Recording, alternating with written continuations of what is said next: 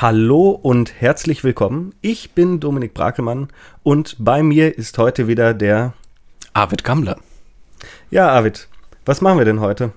Äh, wie wir das letzte Mal gesagt haben, nach unserem äh, schönen Gespräch über The Beginner's Guide, nehmen wir uns heute das Spiel vor, was davor kam, nämlich The Stanley Parable. Genau, The Stanley Parable, das Spiel, das 2013 von Davy Reedon und William Pugh hauptsächlich entwickelt als Standalone-Version veröffentlicht wurde auf Steam. Mhm. Äh, wie man schon merkt an der Auswahl unserer Spiele in den vergangenen Podcasts oder im vergangenen Podcast und diesen widmen wir uns momentan hauptsächlich den Walking-Simulatoren. Ich glaube, da kommt auch noch einiges, aber heute beschränken wir uns erstmal auf The Stanley Parable, das Spiel, das ja auch so schon genug Material gibt, um lange darüber zu sprechen. Zur Vorgeschichte, willst du was dazu sagen oder? Ähm, ja, wir können ja kurz unsere schönen Notizen hier durchgehen. Ja. Und zwar basiert das Ganze, also das, was man auf Steam jetzt kaufen kann, ähm, auf einer Half-Life 2 Modifikation, die am 27. Juli 2011 erschienen ist. Und äh, wie du jetzt ja schon gesagt hast, ist dann zwei Jahre später eben dieses äh, Standalone Remake erschienen. Und zwar am 17.10.2013.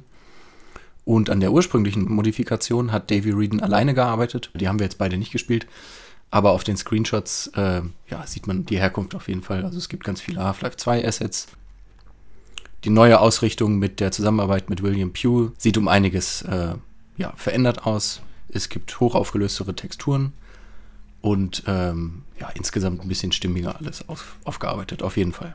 Ja, die sieht schon nicht schlecht aus, das stimmt. Es passt ja auch zu unseren Beobachtungen aus dem letzten Podcast, ähm, dass man mit der Source Engine, die ja schon ziemlich alt ist, einiges immer noch machen kann. Das sieht man ja nicht nur an der Titanfall-Serie, sondern auch an Modifikationen, die immer noch erscheinen für Half-Life 2. Das mhm. war ja ein sehr modfreundliches Spiel. Ähm, ja, wo du gerade sagst, die Modifikation für Half-Life 2 haben wir beide nicht gespielt, das stimmt. Erinnerst du dich dran, als die veröffentlicht wurde? Hast du das damals mitbekommen? Nee, das habe ich gar nicht mitbekommen. Also ich habe, wie gesagt, nur das Standalone gespielt und habe dann erst im Nachhinein erfahren, dass es mal eine Half-Life äh, 2 Mod, äh, Mod war. Ja, ich habe das damals mitbekommen, weil ich also sowieso sehr viel Half-Life 2 und die drumherum entstehenden Mods gespielt habe. Und da habe ich beispielsweise die Mods, die immer auf den Heft-CDs dabei waren zu dem Zeitpunkt noch, ich habe PC Action gelesen, ähm, gespielt. Also ich kann mich aber nicht erinnern, dass da auf einem Datenträger auch die Stanley Parable Mod drauf war. Vielleicht gab es da auch so Urheberrechtssachen, ich weiß es nicht genau. Aber ich habe mich zum Beispiel über neue Modifikationen, die in der Entwicklung befindlich sind oder gerade erschienen sind, auch immer auf dem Half-Life Portal informiert. Das Half-Life Portal, wo die ganzen Valve-Spiele mit Mods versorgt werden. Ja, das kenne ich gar nicht zum Beispiel. Ja, und da hat das Spiel auch schon relativ große Wellen geschlagen. Oder die Modifikation zu dem Zeitpunkt noch, auch wenn sie untypisch war, weil natürlich viel so Multiplayer-Shooter entwickelt wurden von der Modding-Community oder eben neuer Singleplayer-Content für Half-Life 2. Mhm. Okay. Genau. Was man noch sagen könnte zum Hintergrund des Spiels, das Spiel ist ähm, 2012 durch Steam Greenlight zugelassen worden, zur anschließenden Veröffentlichung Ende 2013. Ähm, ganz interessant, ich habe gerade gehört, Steam Greenlight wird abgeschafft. Ja, aber das ist ja schon länger so in, im Gespräch, ne? Ja, das war, weiß ich nicht. Ich war sowieso immer skeptisch gegenüber Steam Greenlight, weil ich das Gefühl hatte, das System ist ein bisschen korrupt. Ja, na, ich glaube, der Zugang war relativ leicht und das hat man jetzt ja auch im letzten Jahr gesehen, dass unglaublich viele Veröffentlichungen auf Steam jetzt geschehen sind. Und ich glaube, das soll jetzt, äh, das soll irgendwie größere Hürden jetzt geben in Zukunft. Also sind irgendwie nicht nur 100 Dollar mehr als Zulassung. Ja, genau sondern irgendwie, also um einiges mehr. Ja, es gibt jetzt wieder dieses, dieses irgendwie, wie nennt man das? Na, dieses Kontrollsystem von Valve und Steam selbst, ne, die da auch irgendwie über so eine monetäre Grenze das Exploiten des Systems äh, verhindern wollen. Na, ist die Frage, ob sich dann wirklich Mitarbeiter damit beschäftigen mit den Einsendungen oder keine Ahnung. Naja, wenn es die Finanzgrenze gibt, dann äh, lässt sich das ja auch irgendwie automatisch regulieren. Wobei ich auch gehört habe, dass äh, Valve an so einer Art Algorithmus für die Kontrolle äh, ihrer Steam-Einsendung arbeiten. Aha. Es könnte ja spannend werden. Damit das vollautomatisch funktioniert. Ich glaube, die USK hat sogar sowas in der Art schon für App Stores und für Mobile-Titel eingeführt, ne? Dass man so ein, man muss so ein, so eine, also es ist kein Algorithmus, aber man muss so eine, so einen Fragebogen ja. ausfüllen und je nachdem wird das Spiel dann automatisch eingestuft, was man da einträgt. Oh, ist ja nett. Man verpflichtet sich dann natürlich auch dazu, Angaben zu machen, die der Wahrheit entsprechen. Mhm. Genau, zurück zu The Stanley Parable. Das Spiel ist PC-exklusiv. Ne? Ich glaube, es ist für Linux, Windows und macOS erschienen. Das hört sich richtig an. Mhm. Ich habe es jetzt nicht nochmal kontrolliert. Nee, auf den Konsolen gibt es das nicht. Ich, ich habe letztens noch mit einem Kommilitonen darüber gesprochen, der wusste gar nicht, wovon wir reden und äh, resümierte dann, ich muss mir auch mal Steam zulegen. Ja, beteiligte Entwickler haben wir schon genannt, ne? Davy Reedon und William Pugh. Ich habe lange gerätselt, wie man diesen William Pugh ausspricht. Ich hoffe, ich spreche ihn richtig aus. Ich habe einfach mal die Sprachausgabe bei Google gefragt, weil ich nicht wusste, ob Pack oder Puck. Ja, das ging mir auch so. Gut, dass du mit dem Namen angefangen hast. Weil Pugh, das wäre ja eigentlich P-H-E-W, aber naja, scheinbar ist das die richtige Aussprache. Scheint auch ein sehr charismatischer ähm, Spieleentwickler zu sein, von dem ja nachher das Dr. Langesco oder Dr. Langeskov. Wieder so ein schwieriger Name. Genau, der Titel ist ja eigentlich noch länger, aber ich habe jetzt wirklich keine Ahnung, wie er noch heißt. A, ähm, A Whirlwind heißt, so äh, Ende zumindest der stimmt. Untertitel. Genau. Ja, das ist ja von ihm alleine. Da ist ja der Davy Reedon nicht beteiligt. Genau. Ja, und eine äh, prominente Nennung noch im Kontext zu The Stanley Parable ist die Erzählerstimme. Der Erzähler wird von Kevin Brighting gesprochen. Mhm der mir vorher auch noch kein Begriff gewesen ist, aber wenn ich so viel sagen darf, äh, seine Sache bei The Stanley Parable außerordentlich gut macht. Ja, also es ist immer wieder interessant, ihm zuzuhören, sag ich mal, in der Rolle des Erzählers. Ja, eine wunderbare Stimme und äh, äußerst professionell eingesprochen. Da wir letztes Mal über The Beginner's Guide gesprochen haben, hm, hat man ja auch den direkten Vergleich zu Davy Reedon, wo das Ganze ein bisschen grobschlächtiger wirkt, ein bisschen mhm. weniger professioneller, aber auch dem Spiel natürlich keinen Abbruch tut soll ja auch gar nicht, soll ja auch eher authentisch als professionell wirken, wohingegen. Genau. Ich glaube, da wäre dann so eine, weiß nicht, eine professionelle Erzählerstimme schon wieder fehl am Platz gewesen. Mhm. Genau. Ja, worum geht's denn in The Stanley Parable? Schwer zu sagen, oder? Oh ja, das ist eine, eine ja, ich weiß gar nicht, warum wir das hier stehen haben, aber das ist, ähm, ich weiß gar nicht, ob wir so an das Spiel herangehen können, aber oberflächlich, sehr, sehr oberflächlich geht es um Stanley, äh, diesen Büroangestellten, der in seinem Büro sitzt und die Knöpfe drückt, die auf seinem Monitor angezeigt werden. Hm. Genau, also vorab vielleicht, wir werden in, gleich in Folge massive Spoiler verwenden, ne? also aufs Schlimmste rumspoilern. Wer das Spiel also noch nicht gespielt hat und sich nicht spoilern lassen will, wer was dagegen hat, der sollte sich das Spiel jetzt zulegen, die Modifikation oder den am besten die Steam-Variante, so teuer ist sie nicht, und dann später zu uns zurückstoßen, weil ohne zu spoilern ist über The Stanley Parable meiner Meinung nach schwierig zu reden. Mhm. Ähm, Genau, worum geht es? Man muss sich das ungefähr so vorstellen. Äh, der Spieler übernimmt die Rolle von Stanley, der Knöpfe drückende Büroangestellte, von dem du gesprochen hast, der wiederum eine Allegorie auf den Spieler ist. Genau, da geht es ja dann im Prinzip schon los, ne? gleich am Anfang. Genau, auf, auf den Spieler selbst. Und eines Tages äh, findet sich Stanley in seinem Büro wieder und ihm wird nicht mehr gesagt, welche Knöpfe er zu drücken hat und wann. Und die umliegenden Büros sind auch alle leer, alle sind verschwunden. Mhm. Übrigens scheint auch ein typisches Merkmal von so Walking-Simulatoren zu sein, dass ganz oft irgendwie menschenleere Räume benutzt werden. Ist ja bei Gone Home auch so, ne? Diese entvölkerte Welt, die man da spielt. Stimmt. Ne, wo auch immer wieder darauf hingewiesen wird, dass, oder vom kurzen Moment war noch alles mit Leben bevölkert, da waren alle noch da und jetzt ist aber niemand mehr da.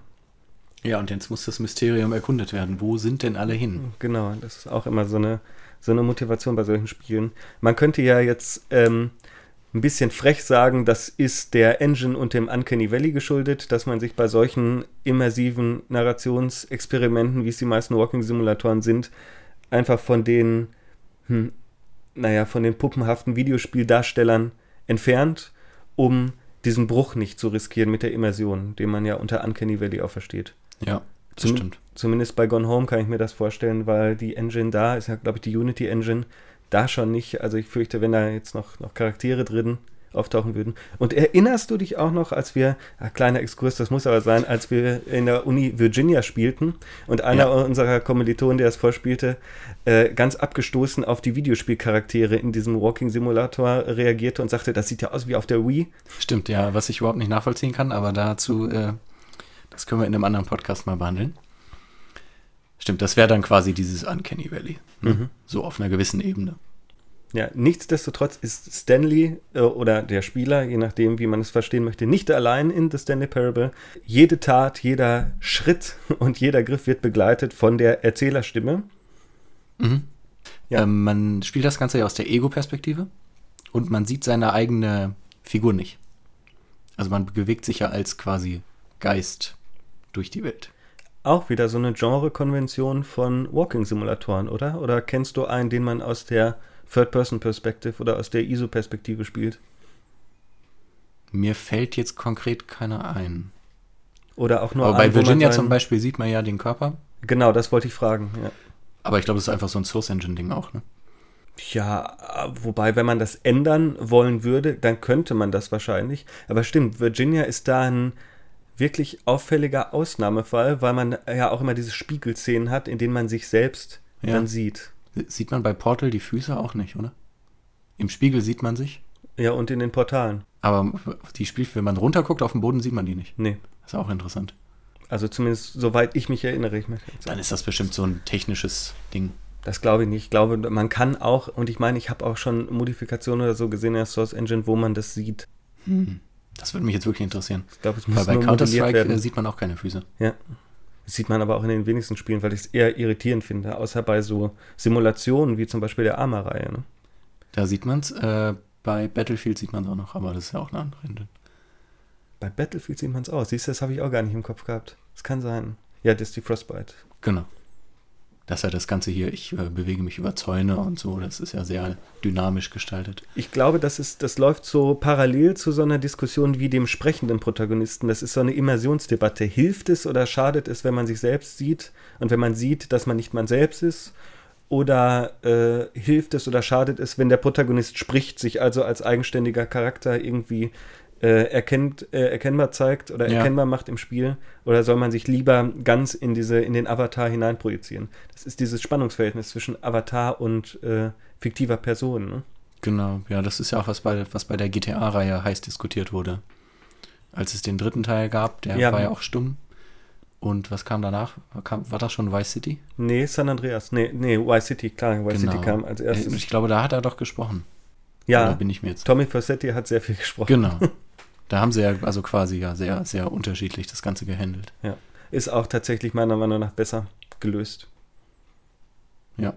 Also gerade in so Third-Person-Spielen, Dead Space wäre ein anderes Beispiel, wo man das dann im zweiten Teil abgeändert hat, weil mhm. Isaac Clarke im ersten auch nicht sprach. Das aber auch wieder bemängelt wurde, weil es eher komisch rüberkam angesichts der stressigen Situation, in der sich der Protagonist Stimmt. da befindet. Keine Äußerung. Keine Regung. Och, was ist das denn? Naja. Naja. Gut, nun aber zurück zum Thema. Genau, Stanley ist nicht alleine und man hat, hast du es eben schon gesagt, diesen Kommentator aus dem Off? Genau, man hat den äh, von ähm, Kevin Brighting gesprochenen Kommentator, äh, der auch direkt schon in das Spiel einleitet. Stimmt, genau. Gleich am Anfang in dieser ein Eingangssequenz, das ist ja so ein Videosauger, mhm. die dann am Ende ins Büro fährt. Und da ist der Titelsong von American Beauty drunter gelegt, ne? Wirklich? Mhm. Das ist mir gar nicht aufgefallen. Habe ich auch nur gelesen. Ich habe den noch nicht erkannt, aber okay. ähm, passt unglaublich gut in dieses, äh, in dieses Thema. Habe ich tatsächlich gar nicht bemerkt. Also, aber man sagt ja, die beste Videospielmusik sei jene, die man gar nicht bemerkt, wenn man mhm. nicht drauf achtet. Kann man den nur Kommentator nennen oder? Ich finde, das, das ist so ein, also der hat eine unglaublich äh, vielseitige Rolle in dem Spiel, oder? Ich würde sagen, diese, diese Person, diese Stimme, weil mehr ist es ja eigentlich nicht, die einen über das Spiel begleitet, ist die Allegorie auf den Game Designer, ne? Ja, meinst du? Ja, natürlich, oder? Also derjenige, der den Spieler dazu motivieren möchte, das zu tun, was er gerne hätte, dass er tut, damit das Spiel reibungslos funktioniert. Aber da müssen es ja eigentlich zwei verschiedene Game Designer ge gewesen sein. Also mhm. der eine, der spricht und der andere, der, der die Levels gebaut hat, weil, also es ist ja bound to fail, sage ich mal. Moment, aber das ist ja auch gar nicht unwahrscheinlich, dass es Designer gibt, auch bei Videospielentwicklern, die sich um die Levelarchitektur kümmern. Und es gibt da auch dieses Schreiben Sie mal eine Geschichte drum. Mhm. Aus der, der Ego-Shooter-Frühgeschichte beispielsweise, wo man erstmal die Levels bastelte und sich dann sagte, hm, jetzt müssen wir die irgendwie verbinden über eine Geschichte und man holt sich dann noch einen Writer ins Team, der dann die Geschichte zu diesen Levels erzählt. Ja, gut, äh, so kann man es auch sehen. Ja. Ja, aber natürlich klar, es gibt immer wieder Hinweise, dass dieser Erzähler, in der, also diese Allegorie des Game Designers, wenn du mich fragst, nicht derjenige ist, der dieses ganze Spiel gebaut hat, sondern eher der dafür da ist, den, den Spieler da durchzulotsen, Ja, wie es gedacht ist. aber ist ja schon sehr empfindlich, sage ich mal. Ne? Ja. Also wenn man sich nicht an den, an den Weg hält, äh, den er der immer vorkommentiert. äh, Stanley äh, ging durch die linke Tür, war es, glaube ich. Ne? Genau, also das ist mit ja das immer, Erste, auf das man so trifft, so bewusst, ja. Ja, es ist ja, also er sagt ja immer, ähm, bevor man irgendeine Handlung trifft, ähm, wa- was gemacht wurde, und dann kann man sich ja quasi entscheiden, ob man der Handlung folgt oder entgegen der Handlung handelt. Oder gar nicht handelt. Ja, das stimmt. Das, Gar ist, nicht das ist ja die interessante Komponente. Damit wären wir ja eigentlich auch schon bei der Frage nach dem Interessanten an diesem Spiel. Warum lohnt sich das überhaupt, dass wir das heute besprechen? Um den Faden von gerade aufzugreifen. Was ich besonders spannend finde, ist, dass eben dieses Spiel nicht nur wie die meisten anderen Spiele auf das korrekte oder vermeintlich inkorrekte Handeln reagieren, sondern auch auf das gar nicht reagieren. Man kann das Spiel nämlich auch beginnen. Es gibt ja unzählige verschiedene Enden, indem man gar nichts tut und in dem Büroraum bleibt. Ne? Ja, dann gibt es irgendeinen Kommentar, oder? Genau. Ja, mit Sicherheit. Nach einer, ich glaube, nach einer bestimmten Zeit fängt der äh, Erzähler dann an, darauf zu reagieren, dass man sich nicht bewegt und nichts Mhm. tut. Ja, stimmt. Das ist so wie das, äh, ne, bei, nach den Marvel-Filmen im Kino sitzen bleiben, um die zwei Minuten nach dem Abspann zu sehen. Ach, um Gottes Willen. Äh, Weißt du, woran mich das erinnert? An das ge äh, geheime Ending von Far Cry 4. Kennst du das? Nee, das kenne ich nicht. Das pazifistische Ende? Ich habe Far Cry 4 leider nicht gespielt. Das muss relativ früh am Anfang sein, innerhalb der ersten fünf oder zehn Minuten.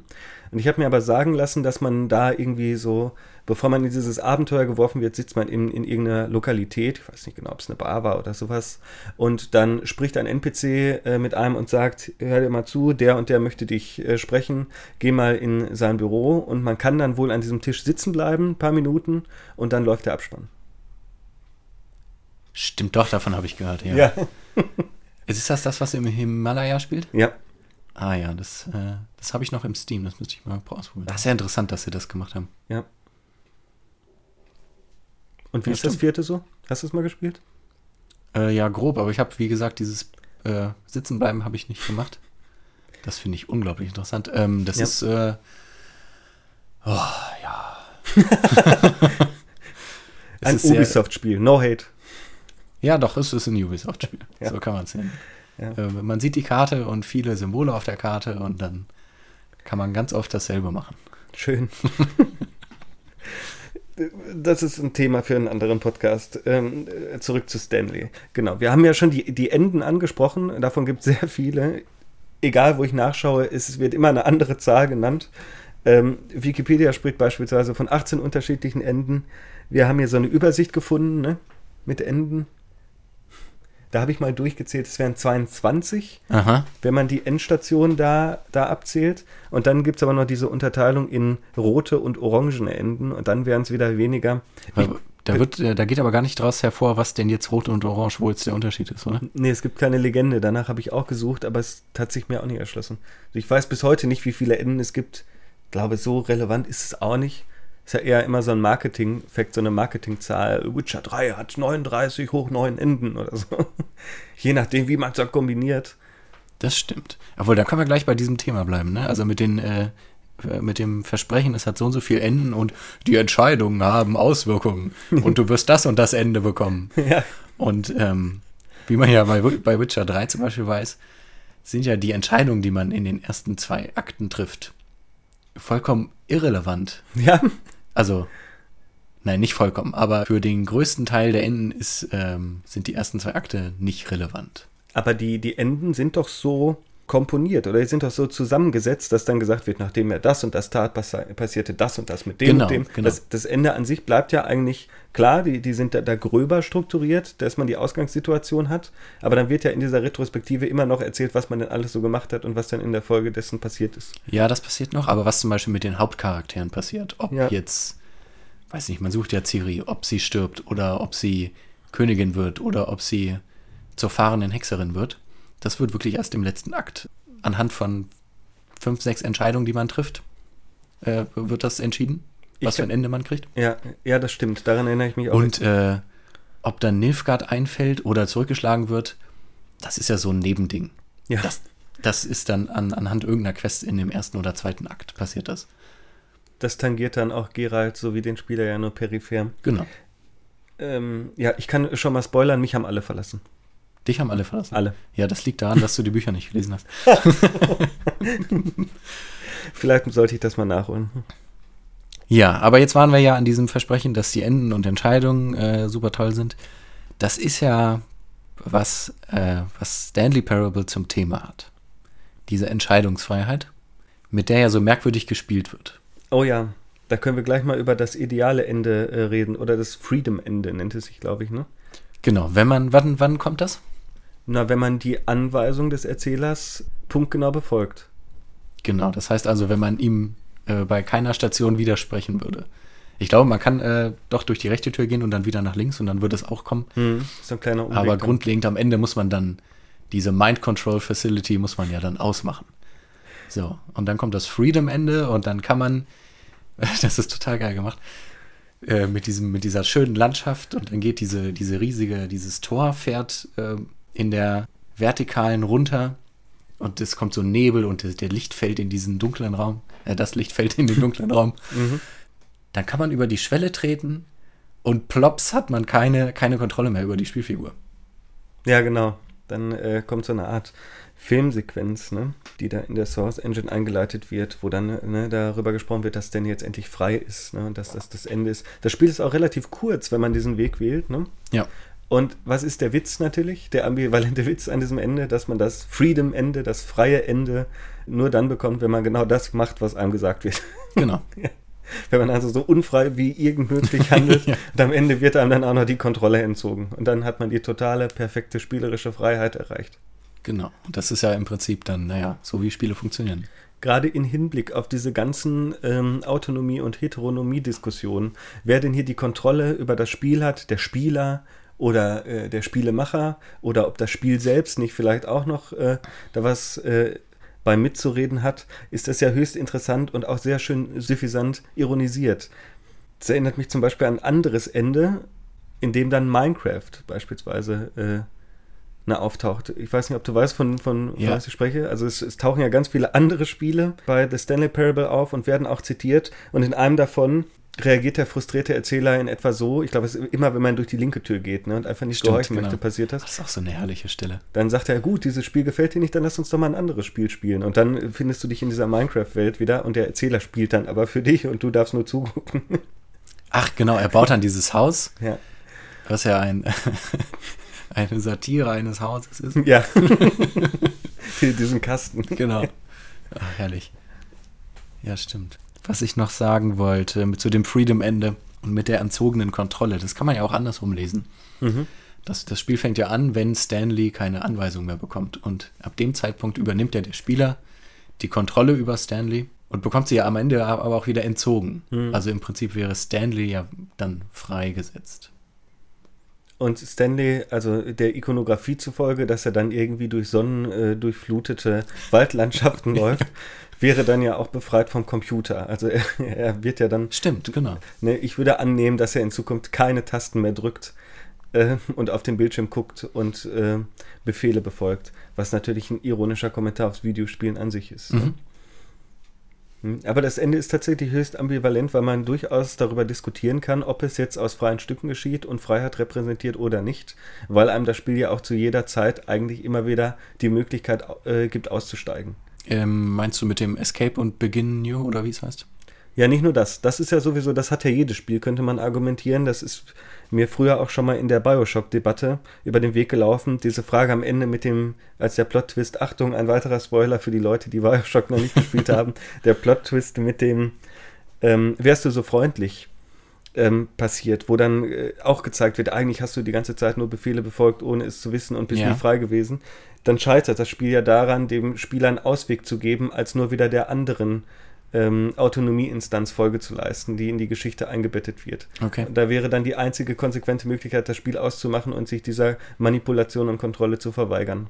Mhm, ja. Ähm, na gut, das Stanley Parable unterscheidet sich da ja nochmal, weil dieses in das Escape-Menü zu gehen, ist ja, darauf ist es ja auch angelegt. Es gibt ja verschiedene Enden, sage ich mal, in denen man gezwungen ist, Start New zu, zu drücken, Mhm. weil das Spiel selber nicht neu startet. Zum Beispiel, Ja, wenn, man, stimmt. wenn man aus diesem, es gibt ja diesen vermeintlichen Glitch, diesen vermeintlichen Glitch am Anfang äh, in dem ersten Raum außerhalb von Stanleys Büro kann man ja durch das Fenster, kann man über die, auf diesen einen Schreibtisch klettern Mhm. und dann kann man aus dem Fenster fallen. Da wird das Spiel nicht neu gestartet. Egal, ob man Yes oder No klickt an dieser Wand. Mhm. Und dann, ja, muss man halt selber tätig werden.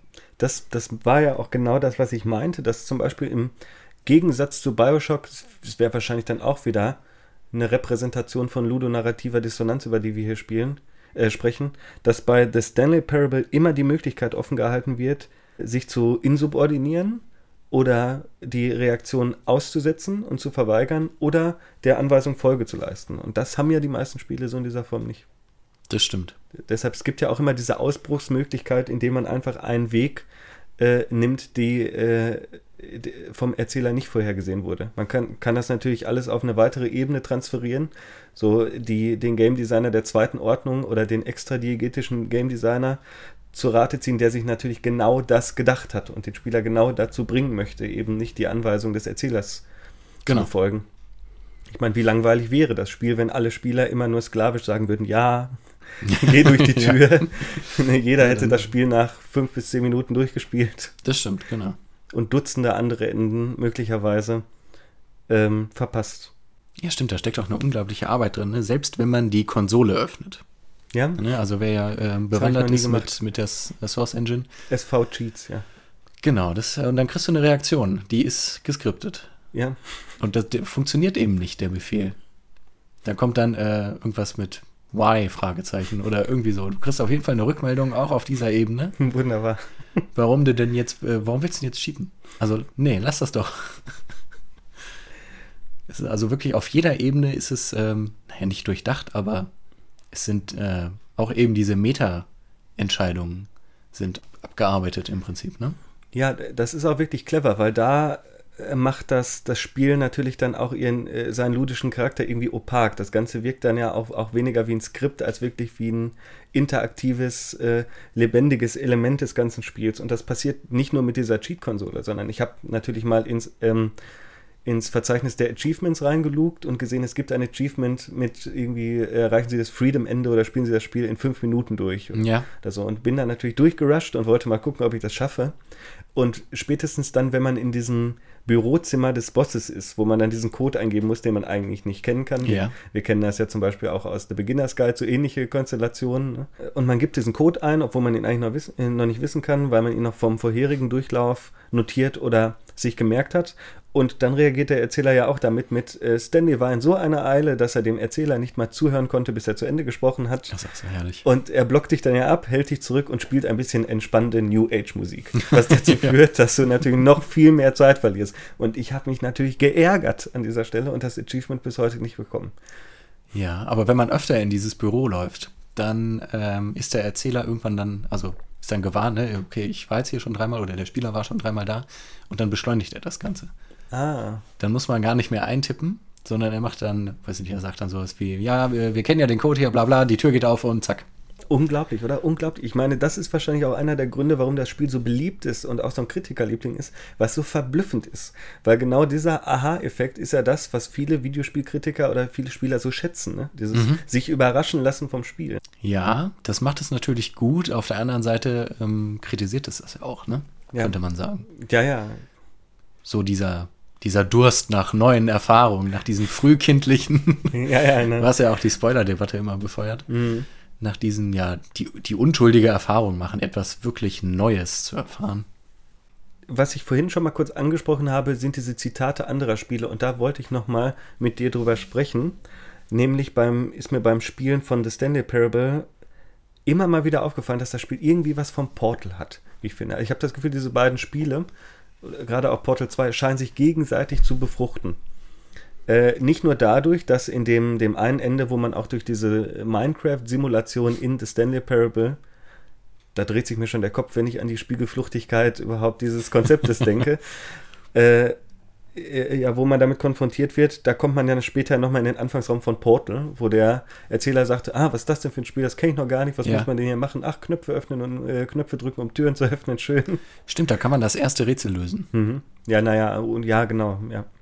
Ich weiß gar nicht, ob man es, doch, man kann es lösen und wenn man dann zum, zum äh, Lift geht, dann wird das beendet, ne? Ja, dann fährt er ohne einen weg. Und vor allem ist es nicht so, dass die Portal-Spiele, ich weiß nicht genau, wie es beim ersten war, aber zumindest beim zweiten, dass die auch so enden wie das ideale Ende von The Stanley Parable? Ja. Zumindest das zweite Portal. Man kommt auch, auch dann an die Oberfläche und dann äh, wird man ausgenockt oder ich weiß nicht genau. Nee, man läuft, glaube ich, raus einfach irgendwie. Also man wird von GLaDOS einfach freigelassen. Ja. Ich erinnere mich aber auch nicht mehr so gut daran. Und was mich auch, als ich heute zum Beispiel nochmal in die Demo rein äh, reinspielte, über die wir äh, später auch nochmal gesondert sprechen müssen. Was mir da auffiel, ist, dass da so Fotografien oder so Foto, Fototexturen an den Wänden sind, so gerahmte, wo dann drunter steht Art. Ah, das habe ich gar nicht gesehen. Ne? Und genau wie dieses, dieses entspannende New Age Musik. Genau das passiert doch, macht doch GLaDOS auch in den Portal-Spielen. Und vielleicht könnte man da eine Parallele dieser beiden Spiele ziehen, oder insgesamt sind es ja dann drei, dass GLaDOS zum Beispiel diese Erzähler- und Kommentatorenfunktion von The Stanley Parable transferiert in so eine interdiegetische Erzählung bei Portal. Ja, stimmt, das ist schon sehr ähnlich auf der Ebene. Hm. Und auch mit den gleichen Gags, die, die sich wahrscheinlich auch voneinander abgeschaut haben. Ne? Es würde mich nicht wundern, wenn es viele Stanley Parable-Fans bei Valve gäbe. Ja, bewundern stimmt. sie die Kunst. Das ist doch auch ein so ein Gag bei, ich weiß, ich glaube bei Portal 2 dann auch, das, was ja dann zumindest nach der Mod erschien, aber nicht vor dem Standalone-Release, wo er dann GLaDOS auch sagt, also irgendwie sowas sagt wie, das ist Kunst, bewundern Sie die Kunst. Ja, das ist der, der, derselbe Gestus. Ja. Ne, auch wenn man, es gibt ja einen, einen Korridor, wo man bei The Stanley Parable durchläuft, da ist da so ein Fahren. Und dann kommentiert äh, der Erzähler, ähm, schau dir diesen Fahnen genau an. Er wird später noch wichtig werden. Und dann, wirklich? Ja, es ist so herrlich. Aber das ist so ein so ein Ding, was in die Leere läuft, was eben genau damit spielt, mit dieser Erwartungshaltung. Okay, ich stelle mich jetzt vor den Fahnen, fünf Minuten. Mal sehen, was für ein Kommentar gleich kommen wird, aber es kommt halt kein Kommentar. Oder ich stand nicht lang genug davor, ich weiß es nicht. Man könnte natürlich auch sagen, das ist, äh, das ist halt genau diese Ironisierung, zu sagen, haha, guck dir mal diesen langweiligen, hässlichen Fahnen an. ja, und genau. so lange wie möglich. Das, das wird dir später noch helfen. ja. Was auch richtig gut ist, ähm, finde ich, wenn sich dieses Layout vom Büro ändert. Also es gibt ja manchmal, ich glaube, der Erstkorridor ist immer derselbe. Nee, gar nicht. Manchmal liegen auch so, liegt das ganze Büro voll mit so Papier. Oder es ist plötzlich blau. Und die Abzweigungen verändern sich auch manchmal. Das ähm, ist tatsächlich interessant, allgemein über die Räume von The Stanley äh, Parable nachzudenken. Bevor wir aber dazu kommen, noch eine kleine Sache, die mir äh, jetzt bei dem Fahren und bei der Veränderung der Räume aufgefallen ist. Das Stanley Parable sieht ja aus wie so eine ganz kleine, kurze, interessante Modifikation. Kostet ja auch nicht viel und man ist relativ schnell durch. So. Das, was eigentlich bei herkömmlichen Videospielen so das Ziel wäre. Bei The Stanley Parable wird das Ganze natürlich insofern pervertiert, dass das Spiel fast immer von vorne anfängt, nachdem man es abgeschlossen hat was ja dann auch eigentlich diesen Bruch und dieses, ich scheue mich immer vor dem Escape und dem Neustarten, weil man kriegt das ja eigentlich abtrainiert bei anderen Spielen. Ja. Und bei The Stanley Parable hat das ja eigentlich keinen besonders schlimmen oder irgendwie progressionszerstörenden Einfluss. Und worauf ich eigentlich hinaus möchte, ist, dass das Spiel, je mehr Zeit man investiert, je mehr Investment und je mehr man versucht, man da reinsteckt, desto mehr bekommt man auch wieder heraus. Und erst dann öffnet sich eigentlich diese Blackbox-Spiel und zeigt einem, was da alles drin steckt. Ja, das stimmt. Klar, das ist auch darauf angelegt, dass man eben diese, also jedes Mal wieder neu anfängt äh, in diesem Büro. Und äh, es zählt ja quasi auch mit, ne? Also die Durchläufe. Und mhm. dann gibt es, glaube ich, auch so einen Zufallsgenerator, der eben die Sachen ändert. Mhm. Ja, das könnte ich mir vorstellen. Das, das hatte ich jetzt auch noch nicht auf dem Schirm. Aber mir geht es zum Beispiel so, ich entdecke immer noch neue Sachen, wenn ich das Spiel spiele. Und als wir äh, hier kurz bevor wir angefangen haben aufzunehmen, nochmal drüber gesprochen haben, hast du erzählt, du hättest das Spiel sieben Stunden insgesamt jetzt gespielt? Genau, laut Steam habe ich sieben Stunden da rein versenkt. Ich weiß nicht, wie viel Zeit ich da rein versenkt habe, sind aber, glaube ich, hm, noch viel, viel weniger Stunden. Also vielleicht so drei, vier Stunden könnte ich mir jetzt mittlerweile vorstellen. Und selbst da, ich hatte mir mal einen ganzen Tag gefühlt Zeit genommen, um mal auszuprobieren, was es da alles für Enden gibt, was man da entdecken kann. Und habe danach eigentlich, ich bin so ein Completionist eigentlich, bin dann mit dem wohligen Gefühl am Ende rausgegangen, jetzt alles gesehen und erlebt zu haben dass man ja, man möchte ja möglichst viel für sein Geld dann aus den Spielen rausholen. Stimmt, für die 10 Dollar oder was es sind. Ja, was man also in Zeiten von Humble Bundle und Co. sich sowieso schleunigst und gratis spielen sich abgewöhnen sollte. Dafür ist das Leben zu kurz und es gibt so viele gute Spiele. Mm. Und es wundert mich doch, wenn ich jetzt irgendwie nach bestimmt einem Jahr oder so nochmal wiedergekommen bin und fast nur neue Sachen erlebt habe. Ich meine, wie viel steckt denn drin in diesem Spiel? Mhm. Ja, das ging mir ähnlich. Allein die Veränderung der Räume. Man hat ja das Gefühl, das ist, sind diese Büroräume, das ist nicht viel Raum. Das kann, ist ganz klein. So aristotelisch irgendwie eingegrenzt. Einheit des Ortes, Einheit der Zeit, Einheit der Figuren mhm. oder der Handlung. Tja, und dann steckt da eben doch viel mehr drin. Genau, je nachdem, wie man sich entscheidet oder eben gar nicht entscheidet. Ich muss ja auch äh, äh, muss zugeben, dass ich komplett desorientiert bin, wenn ich dieses Spiel spiele. Schon bevor die Räum, Räume äh, anfangen sich zu verändern oder dieses ganze Teleportieren anfängt oder diese Raumöffnung. Weil schon nach den ersten Korridoren, durch die ich da laufe mit den Türen, finde ich mich, also bin ich absolut verwirrt.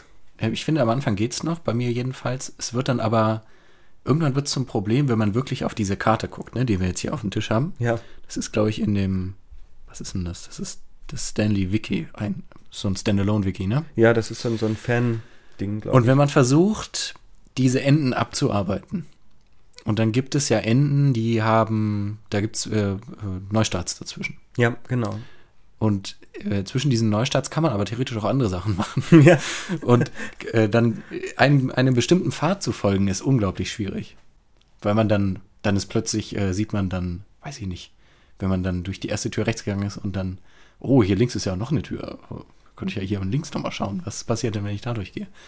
Und das zerfranst so unglaublich schnell.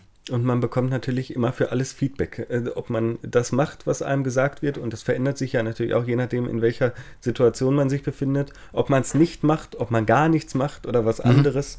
Es wird also auch im, im Voranschreiten und nicht nur im Voranschreiten des einzelnen Spieldurchlaufs, sondern auch über mehrere Spieldurchläufe hinweg immer komplexer und komplizierter. Und ich persönlich gehe am Ende verwirrter da, da raus äh, als jemals zuvor. Ja.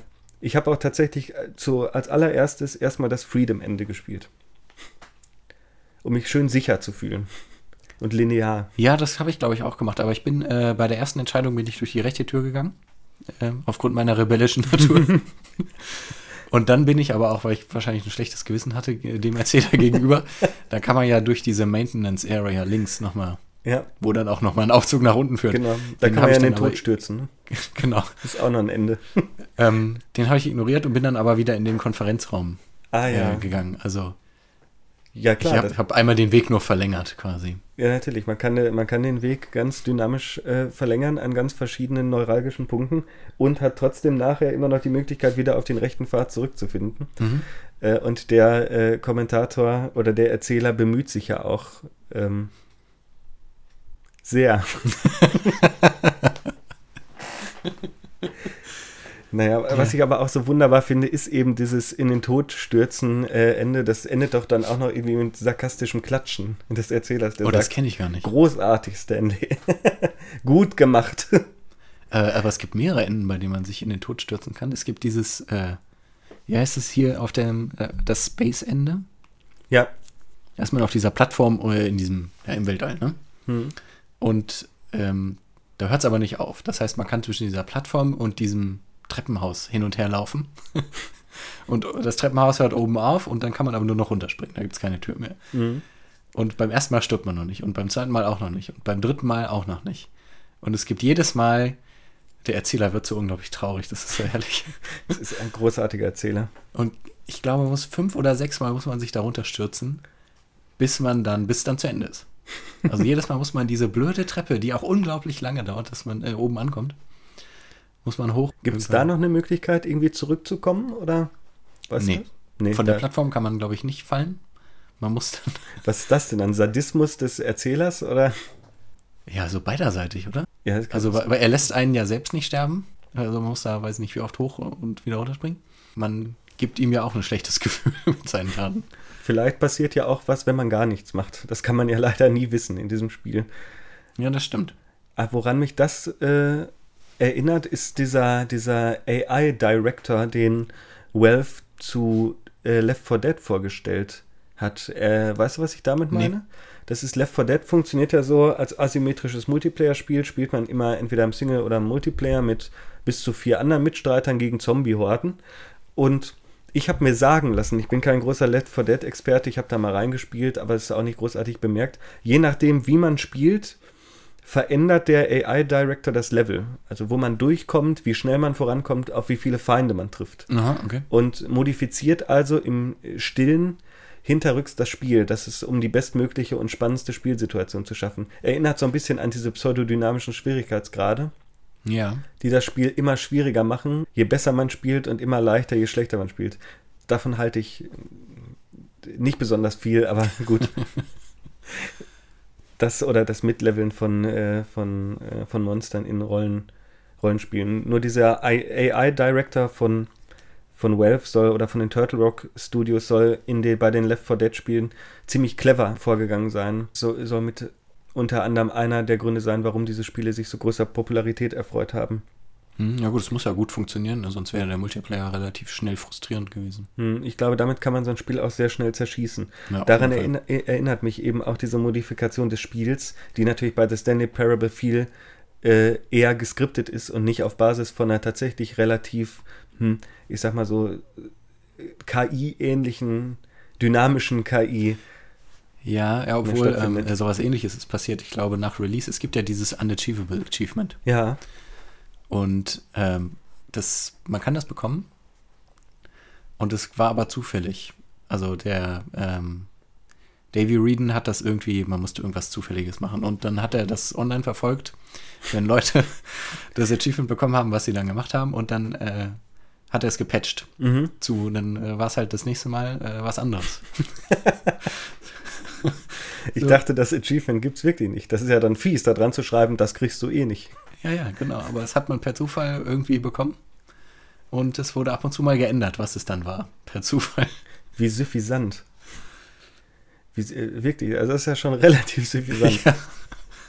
Ja, gut. Äh, zu den Achievements allgemein. Ich habe das Gefühl, das Spiel mh, nimmt eine relativ ambivalente Position gegenüber Achievements ein. Weil wenn man sich die Achievements mal anschaut und was man dafür machen muss, um diese Ach Achievements zu bekommen, dann fühlt man sich doch auch ein bisschen belustigt oder leicht veräppelt. Ja, natürlich, auf jeden Fall. Also da wird es offensichtlich, was kritisiert wird. Ne? Also mein, mein zwei, ja, ja, natürlich, weil gerade die Achievements auch äh, eine relativ umstrittene Sache sind, gerade auf Steam. Es gibt ja mittlerweile schon so Achievement-Bait-Titel. Ja. Die, die, es sind meist so, so Minispiele oder so, so Puzzles, so Casual Games, die dann damit strotzen oder sich versuchen damit zu vermarkten, möglichst viele Achievements in möglichst kürzester Zeit zur Verfügung zu stellen. Mhm. Überleg mal, das wäre auf den Konsolen möglich, mit diesen, wo es ja immer diese 1000 Gamerscore, glaube ich, pro Spiel gab. Ja. Auf der Xbox. Und wo, da kennen wir ja auch einen Kommiliton von uns, der, dem das sehr wichtig ist, alle Achievements irgendwie zu Ja. erreichen und sich zu vergleichen. Stimmt. Aber da fällt mir was zu ein hier, No Man's Sky. Ja. ja. Ganz genau, sehr gut. Meine, oder? Da sehr gab es auch gut. diesen geilen Zusammenschnitt, wo er dieses, also das ist ja auch so bescheuert bei dem Spiel. Du bist 1000 Meter gelaufen und dann gibt es diesen, äh, diesen Cinematic View mit den Balken oben Der und unten plötzlich. Synthesizer-Sound, ja. Ah, es ist so be bescheuert. Mhm. Und dann hat er das doch über GTA 5 gelegt. Ja, das, ist so das ist köstlich. so ein schönes Video. Also dieses YouTube-Video, ich glaube, das verlinken wir vielleicht in die Beschreibung hier zu dem Podcast und das sollte Ja. sich jeder mal anschauen. Das macht genau dieses, äh, dieses Ge- Achievement-Geschwür, sage ich mal. macht es deutlich. Das ist auch genau die Art von Humor, die eigentlich zu The Stanley Parable passen würde, finde ich, oder? Ja, naja, es müsste, ja, es ist noch ein bisschen so on the nose. Ne? Dieses ad absurdum. Ja, ja, klar, The Stanley Parable ist ein bisschen, natürlich ein bisschen subtiler in seiner Kritik und in seiner Ironisierung von bestimmten Videospiel-Spleens ne, und Idiosynkrasien. Ja. Ich wollte noch von, von meinem zweitliebsten Achievement erzählen, dieses Klicke fünfmal auf Tür 340 war es, glaube ich, Ja, ja. wo man fünfmal auf die Tür klickt und der Erzähler antwortet mit, du glaubst doch wohl nicht wirklich, dass du dafür schon ein Achievement bekommst. Dann wird man von diesem Erzähler durch, die, durch die, den halben Bürokomplex gejagt und jetzt kletter auf den Tisch, klick auf den Fotokopierer und klick nochmal 20 Mal auf die Tür und 50 Mal na da Ja. und der feuert dich dann wirklich an, wie als würdest du gerade Sport treiben. und letztendlich kriegst du dann mit Konfetti und so äh, dieses, dieses Achievement. Stimmt. Und es dauert dann wirklich lange. Also äh, man hat sich's dann auch verdient. Das stimmt.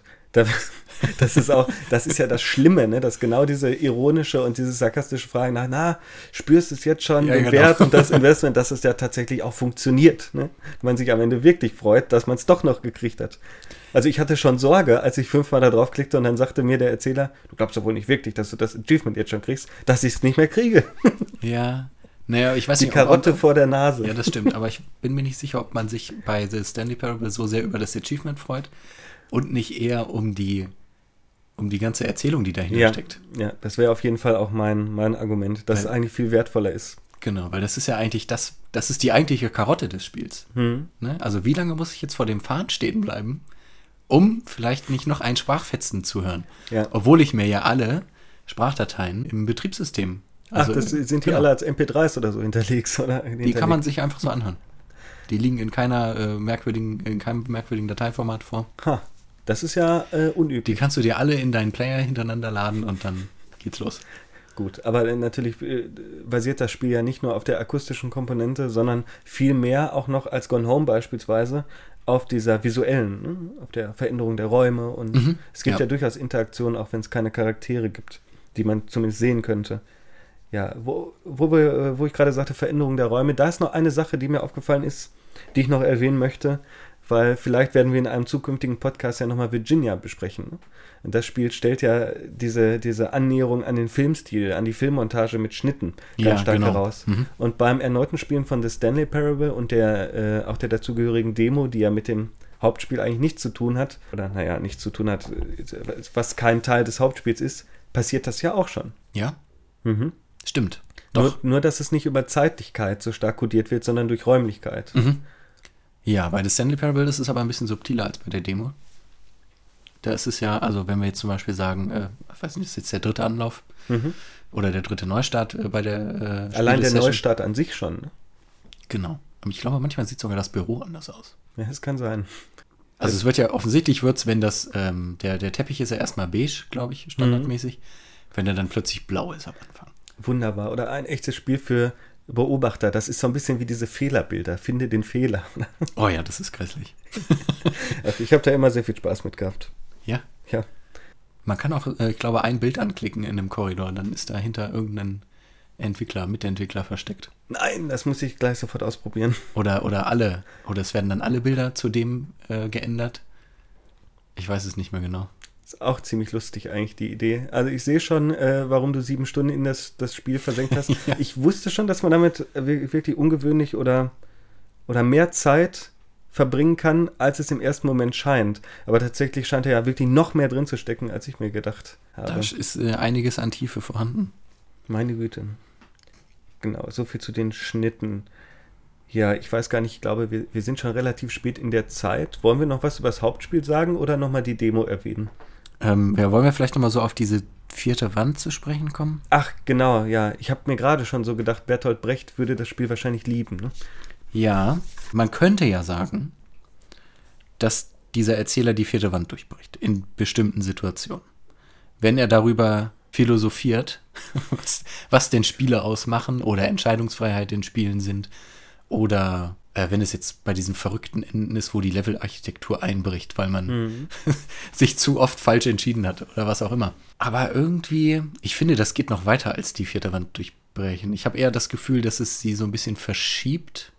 Also auf der einen Seite, klar, wird sie durchbrochen, ne? Also weil es irgendwie aus diesem, aus diesem Bürokomplex heraus katapultiert wird alles. Ja, und weil das Spiel sich immer mehr oder weniger offensichtlich auch als Spiel deklariert und versteht. Mhm. Und auf der anderen Seite habe ich mir aber hier auch so eine Notiz aufgeschrieben, dass es nicht unbedingt, ähm, also das Spiel die Wand durchbricht, sondern dass es mich als Spieler die Wand durchbrechen lässt. Also Ja, ich werde ja. ja aufgefordert. Stanley äh, ging durch die linke Tür. Ja, Das ist doch, die, das ist doch schon die Aufforderung dazu, sich eben anders zu entscheiden. Die implicit message, genau. Und was passiert jetzt, wenn ich das nicht tue? Und das ist ganz interessant, weil das, das, das Spiel, ich glaube, das ist ein ganz guter, äh, guter Heran, eine ganz gute Herangehensweise an diese Frage nach der Metalepse, also dem, dem äh, Sprung von Erzählebenen oder dem Durchbrechen der vierten Wand, Ja. was ja viel, viel gemein hat. Wenn, wenn man sagt, das Spiel hat so eine Art Erkenntnisfunktion auch. Also es stellt ludische Idiosynkrasien offensichtlich heraus, die man in ganz vielen anderen Spielen auch so oder in anderer Form sieht und macht es dann aber wirklich erfassbar und versucht es nicht zu verschleiern oder unsichtbar zu machen wie sonst. Mhm. Allein der Erzähler an sich ist ja schon ein Insignum eigentlich dieses Bemühens um so eine Art Feedback-Funktion ins Spiel selbst einzubauen, die ganz basal auf akustischer Ebene und sprachlicher Ebene funktioniert und sofort sagt, was hast du da gemacht? Ja, Mach genau. das, mach das jetzt. Na gut, dann mach halt, was du willst. Stimmt, ja. Und es ist auch darauf angelegt, ne, dass ich als Spieler beim Spielen kommentiert werde. Ach, da habe ich noch eine großartige Anekdote. Nämlich hat Ken Levine mit seinen Bioshock-Spielen da Riesenprobleme mit gehabt, den, äh, den Testspielern zu verdeutlichen, wo sie sich überhaupt befinden und was sie denn jetzt machen sollen. Ja? Und genau, und äh, ja, ja, und im, bei Bioshock Infinite, da kenne ich eine Anekdote, die möchte ich mal zum Besten geben, und zwar in einer, in einer frühen Phase erreicht man ja diesen Leuchtturm und wird dann über, Achtung, Spoiler, äh, Spoiler, über die Wolken geschossen und kommt dann da raus. Und die meisten Testspieler schienen das interpretiert zu haben als so eine Art Zeitreise, sodass die Entwickler so ein riesiges Banner eingeblendet haben im dritten Teil, wo drauf stand, immer noch 1918 oder so spielst. Ne? Man, man fährt dann also am Anfang da. da Ja, ist das auch im fertigen Spiel noch? Nein, ist nicht mehr drin. Okay. Das ist natürlich auch eher ein Gag gewesen, Okay, alles klar. damit die, die Testspieler das auch unbedingt wissen. Aber genauso hat man das ja dann auch im ersten Teil gelöst, weil da die Testgruppen gesagt haben, äh, wir verstehen es nicht, sieht aus wie eine schlechte Half-Life 2-Kopie. Mein Lieblingszitat, jetzt mal so nicht wortwörtlich reproduziert ist, ich würde diesen Haufen Scheiße nicht mal spielen, wenn man mich dafür bezahlen würde. das muss sich abrupt geändert haben, als man vor das Spiel dieses, dieses Emblem, das Logo gestellt hat mit, oder nee, das Logo kommt ja später, diese Einblendung mit 1960 irgendwo über dem Atlantik. Aha, ja interessant. Also das, das situiert irgendwie raumzeitlich. Und gerade so Expositionen in Spielen sind unheimlich wichtig. Wir kennen das ja auch aus Half-Life 1, die Gondelfahrt. Ne?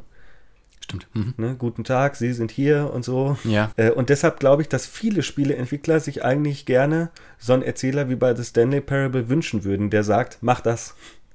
Du bist der und der und du machst jetzt das und das. Und dann geht das Spiel weiter. Was Mhm. natürlich schlechtes Game Design wäre, sowas zu machen. Naja gut, aber bei den meisten Spielen ist ja dieser Erzähler, wenn auf der sprachlichen Ebene nicht präsent, aber auf der ganzen räumlichen Gestaltungsebene. Color Coding zum Beispiel. Genau. Hier, die, die Vorsprünge, die bei Tomb Raider, bei denen, äh, die voll mit Vogelscheiße sind, komischerweise. Alle, die man erklettern kann, die sind voll mit Vogelscheiße. Über welches Tomb Raider sprichst du jetzt? Ich glaube, das Reboot. Das Reboot? Oder Ja. Farbe, was auch immer, was da da. Color wieso, Coding, ja. Wer, wer hat denn das alles angemalt, bitte? Oder ich stell dir mal vor, Survival-Horrorspiele oder Third-Person-Horrorspiele, Action-Adventures ohne Licht. Ohne irgendwie leuchtende Lichtquellen. Ja. Alan Wake zum Beispiel, geht zum Licht. Es ist Stimmt. im, immer ein Licht, was man in der Ferne sieht. Obwohl, das ist ja relativ gut gelöst, ne? Naja, na gut, also Es fügt sich in die Spielwelt ein. Es ist Ja. besser, als wenn jetzt plötzlich das Objekt, was ich dann, äh, wo ich hin muss, äh, wenn das dann, weiß nicht, rot leuchtet. Warum leuchtet das rot? Na gut, das ist jetzt aber auch das Problem äh, modernen Spieledesigns, diese ganzen Spiele mit ihrer Zaubersicht, ne? wo, dann, wo die Welt dann schwarz-weiß wird, die Grafik abschlafft Ja. und man dann ganz genau sieht, und das hat ja mittlerweile fast jedes Spiel, ne? jedes von Square Enix, egal ob Tomb Raider, Hitman, ob The Witcher 3 oder Quantum Break von Remedy, Ja. Ne, damit versucht man äh, zwangsläufig die Lesbarkeit der Spieler, äh, Spiele zu erhöhen. Wobei ich sagen muss, dass Spiele früher nicht unbedingt besser lesbar gewesen sind. Ich habe noch mal ein paar alte Spiele vom, vom SNES ausprobiert, Terranigma zum Beispiel. Du hast keine Ahnung, was du machen sollst, wo du hingehen musst und mit wem du reden musst. So ohne Komplettlösung sind solche Spiele heutzutage fast gar nicht mehr zu schaffen. Das stimmt. Äh, Wir hatten ja neulich über Commandos 2 geredet. Ja, Das erinnerst du dich noch. ja. Äh, Und da, hab, da bin ich überhaupt nicht mehr mit zurechtgekommen. Ich habe ja noch nicht mal meine Spielerfigur gefunden. Also, ja. Das war ja total absurd. Da gibt es auch keine magische, magische Zielsicht, ne, die man Nee. einschalten kann, die einem sagt, was man machen soll. Ja, schade. Das gibt's nicht. Das neue Deus Ex hat auch sowas, ne? Diese Sicht? Ja, Naja. glaube ich. Ich glaube von Square Enix fast alle Spiele. Ich weiß nicht, wie es bei Final Fantasy ist. Ja, schade. Jetzt sind wir auch schon so knapp in der Zeit, dass wir keine Zeit mehr haben, über die Demo zu sprechen. Das müssen wir dann vielleicht mal in spätere Podcasts irgendwie reinschmuggeln, weil Spielt die Demo. spielt die, genau, spielt sie einfach. gut. Und achtet auf das Achievement mit der Tasse und dem Mülleimer, was eins zu eins aus Half-Life 2 geklaut wurde. Oh. Ja, das ist ja auch in der Half-Life 2 Umgebung sogar angesiedelt, ne? In diesem Schuppen. Das weiß ich gar nicht, ob es Half-Life-Umgebung ist. Ist auf jeden Sieht so Fall. aus. Ja, sie sieht ja alles so ein bisschen hinterbühnenmäßiger aus. Genau, also lest äh, Erwin Goffman über die Vorder- und die Hinterbühne und spielt die Demo von The Stanley Parable, die meiner Meinung nach der spirituelle Vorgänger ist zu Dr. Langeskov. Und spielt The Stanley Parable. Auch Unbedingt. Wenn Ach. nicht schon geschehen, aber. Auch das gut. Bevor wir zum Ende kommen, müssen wir aber noch ein paar Sachen über die Rezeption von The Stanley Parable sagen, oder? Ja, diese Modifikation, die erste, die rausgekommen ist 2011, die Half-Life 2 Mod, wurde 90.000 Mal innerhalb von 14 Tagen heruntergeladen. Das ist für eine Mod schon ziemlich Ordentlich, ne? Ja. Also hat gut eingeschlagen. Und Bewertung Metacritic, ne, sagt nicht unbedingt so viel, aber 88 Prozent ist schon ganz gut. Der vermeintlich professionellen Reviews sind positiv, ne? Äh, oder, ich weiß nicht, es wird ja nicht immer mit positive und negative Reviews, werden ja immer mit 100 und 0 eingerechnet, ne? In den Metacritic-Schnitt. Die User-Bewertungen bei Metacritic ergeben eine 8.0, also ein bisschen schlechter, was mich nicht großartig wundert, weil ich mir schon denken kann, dass The Stanley Parable vor allem Kritikerliebling ist. Ja. Auch das Remake, ne? Also das Ja. Standalone, auf jeden Fall. Genau. Und ich finde, es, äh, wir können auch noch mal über die Reviews zu dem Spiel allgemein sprechen. Die finde ich nämlich ziemlich amüsant. Entweder hat man irgendwelche ellenlangen philosophischen äh, Ausschweifungen, so Ja. äh, wie wir uns gerade äh, Darüber unterhalten, genau. Genau, oder man hat sehr kurze, knackige Reviews, wo sowas drinsteht wie, ich kann nicht spoilern, spielt selber. Stimmt. 90 Prozent. Genau, in diesen kurzen Reviews steht eigentlich überhaupt nichts über das Spiel drin, außer was wir am Anfang erzählt haben. Stanley ist ein Büroangestellter. Er muss Knöpfe drücken, aber jetzt sind seine Arbeitskollegen alle weg.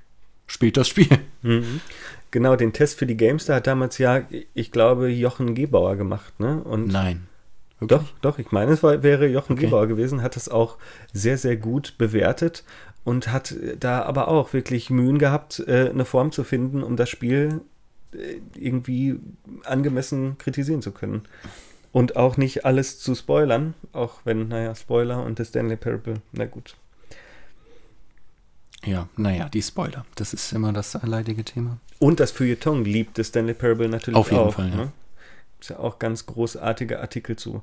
Und so gut wie jeder professionelle Test erkennt auch sofort dieses ambivalente Spannungsverhältnis zwischen Spieler und Spielmacher, das da thematisiert wird auf so einer allegorischen oder Ja. auf so einer all- allegorischen Parabelebene. Hm, Was wir da vielleicht noch hinzuzufügen hätten, wäre die Rolle des Spiels an sich. Die ist vielleicht nicht dezidiert angelegt im Writing des Spiels, aber das, das wäre meiner Meinung nach zumindest in der Trias wieder der große Autonomiepool, der sich zwischen das Verhältnis von Spielemacher und Spieler stellt.